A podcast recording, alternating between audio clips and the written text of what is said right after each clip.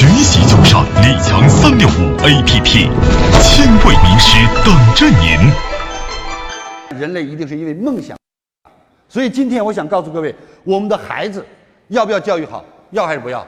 那我想问你，你给孩子有没有讲过梦想是什么？我没有讲过。你知道你为什么没有讲过？你不是不想讲，是你不知道怎么讲。你为什么不知怎么讲？因为你自己没有学。所以己所不欲。OK，我们今天要告诉大家，老师说，所有孩子的逆反不是孩子不听话，是因为孩子是一条鱼，你是一个缸。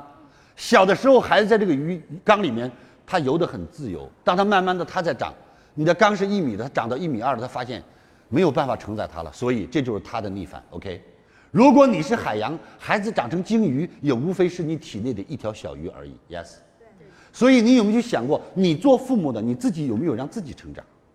我们每天给孩子喂食，却从不去增长自己的格局，从来不增长自己的胸怀，从来不增长自己的见识。于是，当你一切都在孩子心中 out 了、过时了、不懂了、无知了，也就是他的逆反了。谢谢。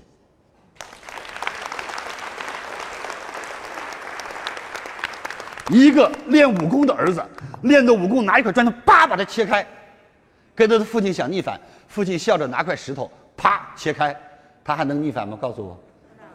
告诉我，一个会爬树的孩子，擦擦擦爬上树，刚想跟孩子，刚想跟爸爸吹吹，爸爸在旁边拿一电线杆，不用手，光用脚，擦擦擦蹦顶上去了。他还敢逆反吗？Yes，不要说孩子逆反，是你的有限障碍了他的无限。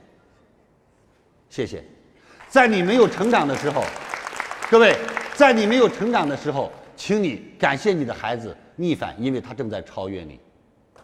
就你这点本事，要听你的，你觉得他还有前途吗？哎呀，他不听我的，我他妈就这么一个孩子，啊！你看我，我小时候听父母的，上学听老师的，我结了婚听媳妇儿的，哎，就这么一个孩子，他不听我的，他要听你的，他还有路走吗？他不就是你的复制品吗？那还不得让媳妇儿同样欺负死啊？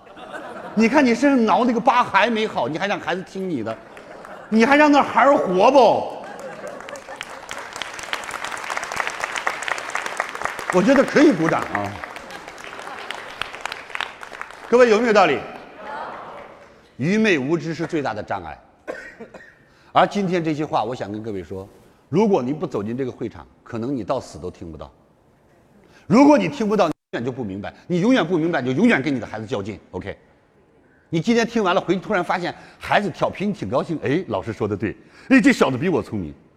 我他妈十八了，对象还是人家给我介绍的，他十五就会搞对象了，太有出息了。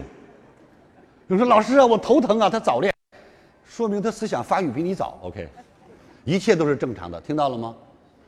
鸟啊是个例子，有的鸟二十五天还不会飞，有的鸟十五天就会飞了。会飞的时候就是该飞的时候。OK，有没有道理？顺其自然，尊重科学。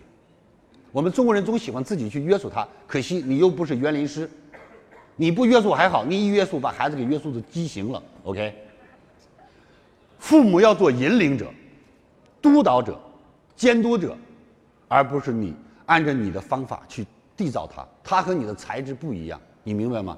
你的材质是土，一烧成了砖他的材质是石，一烧成了灰。Yes。就上李强三六五 APP，千位名师等着您。